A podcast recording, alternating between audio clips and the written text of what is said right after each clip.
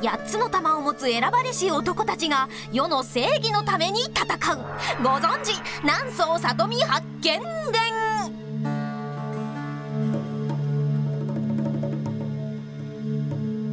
舞台は房総半島阿波の国。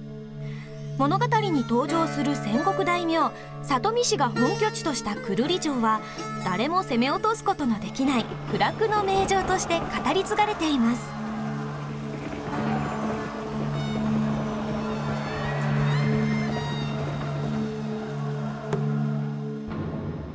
別名宇城とも呼ばれるこの城は天を思うままに操り雲と雨で敵からその姿を隠したというのです。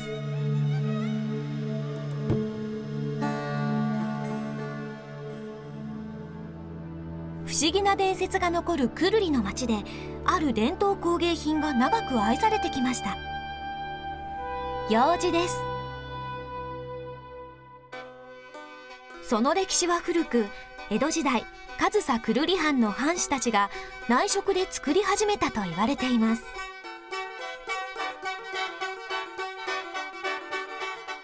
くるりの楊枝は城の名にちなんで宇城楊枝と呼ばれ質の高い高級楊枝としてその名を全国に馳せてきました。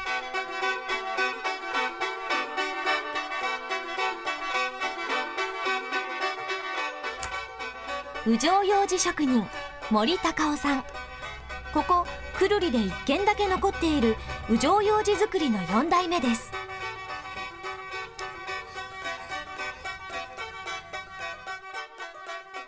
宇城楊枝は黒文字という木を使った細かな細工が施された細工楊枝です。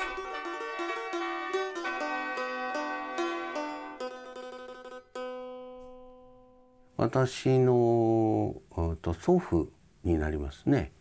えー、あの東京の問屋にまあ用事を納めに行っていたんですけどもあの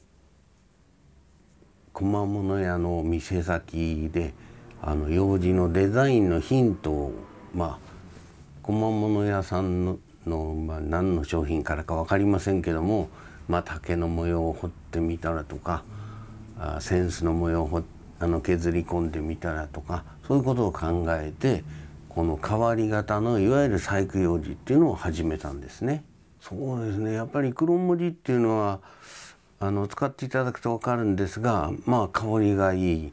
それからあのこの表皮の黒とあのここの萌え木色とこの木の肉の白さとが綺麗だなというのがまああの作っててもあの使っていただいても楽しいところだと思うんですけども。歴史を遡れば楊枝は歯を守る貴重な道具であり女性の婚礼道具であり江戸時代には紛れもないファッションの一つでした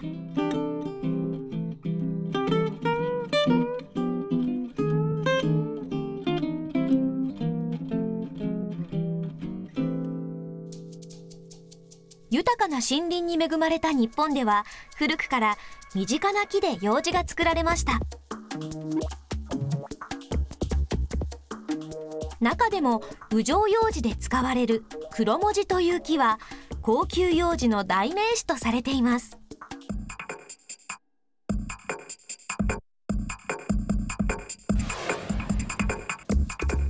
黒文字は本州から九州の幅広い地域に自生するクスノキ科の落葉低木。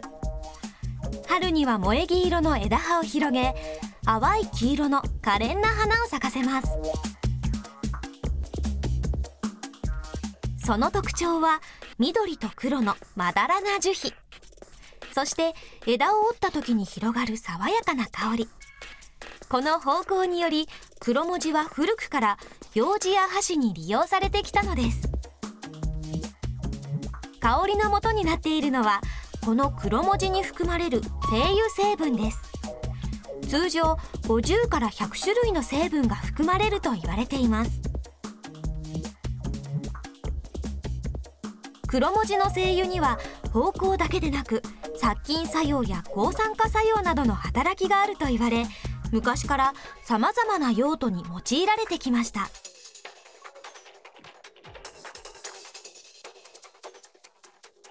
黒文字が口に入れる用事に使われたのは爽やかな方向とともにその殺菌力によるとも言われています。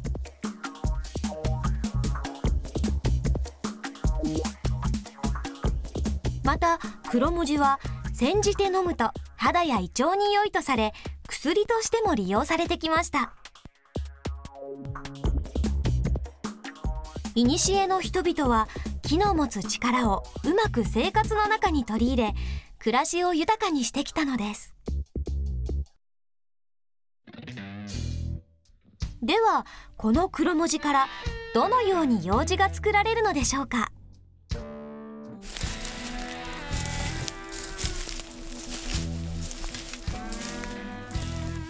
郡上用事はまず良い木を探し切り出すところから始まります。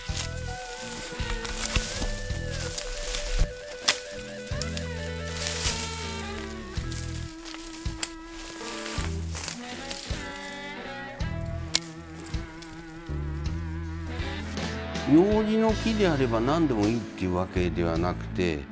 あの私が山に入って用事の木を切る場合はもうあ竹の用事ができそうだとかあの扇子の用事ができそうだとかもう見て切りますからあの無駄はあまり出出ないんですけどでそのどういうところがあのポイントかっていうと、まあ、例えばこの木で言うとあのまっすぐで素直な部分があるかっていうこと。ここなんかはもうあのいい用事が作れますね。木が素直であのいいものであればあんまり腕は関係ないんです。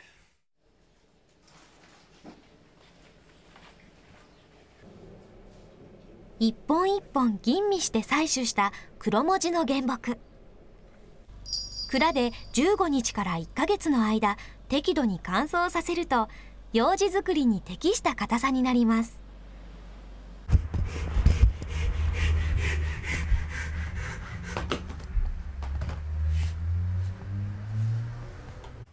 そして用紙作り。まずは型で寸法を測りノコギリで切ります。これを玉切りと言います。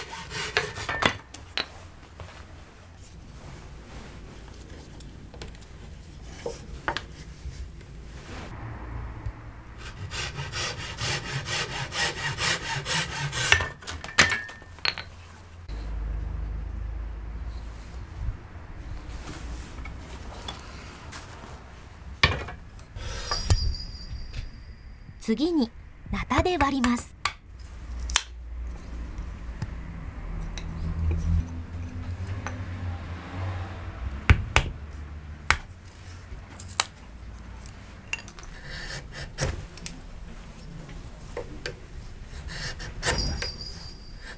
小割りしたものを切り出しナイフで削ります。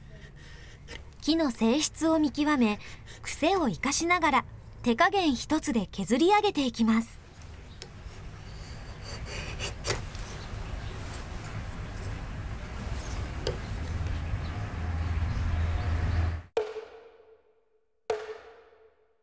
黒い表皮を削った時に現れる白と萌え木色。この瞬間が用紙作りの喜びだと森さんは言います。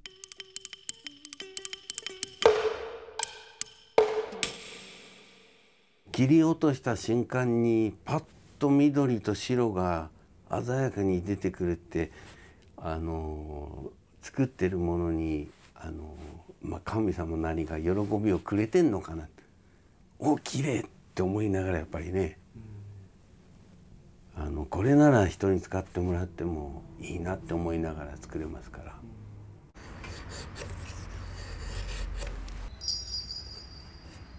削り終えたら細工を施します。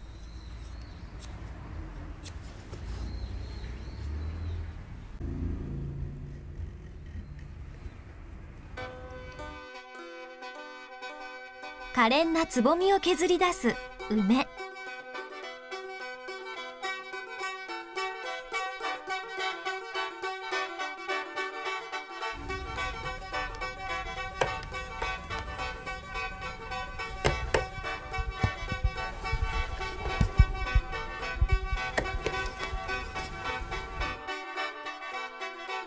力強い節を描いた竹。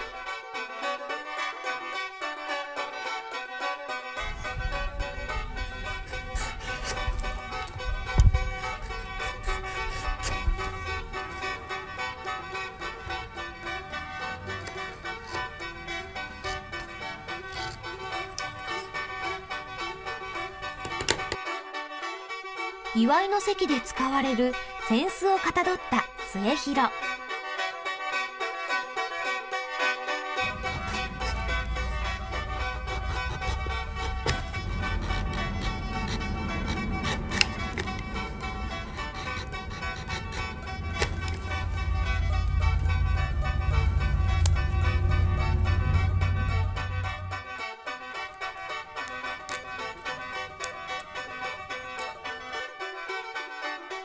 行事の手元を紙のように薄く削り結ぶ竹のし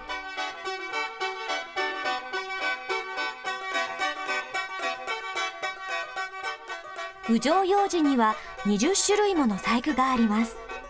どれもまさに工芸品でありまた実用品なのです。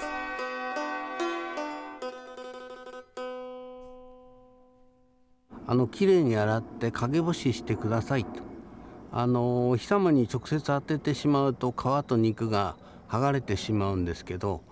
あの日陰であの涼しいところに置いて乾かしてもらうと何度でも使えますのであの一削りしてもらうともう全く新しいものと同じようにあの香りも復活しますので。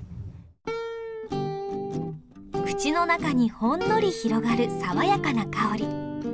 目にも麗しい美しい細工。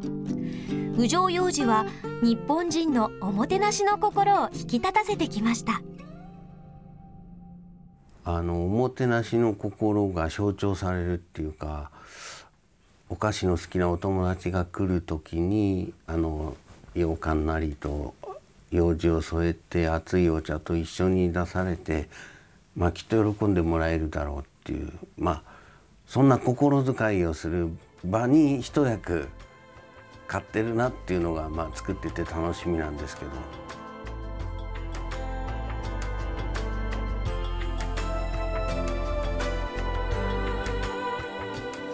削り取らずに残された木の皮と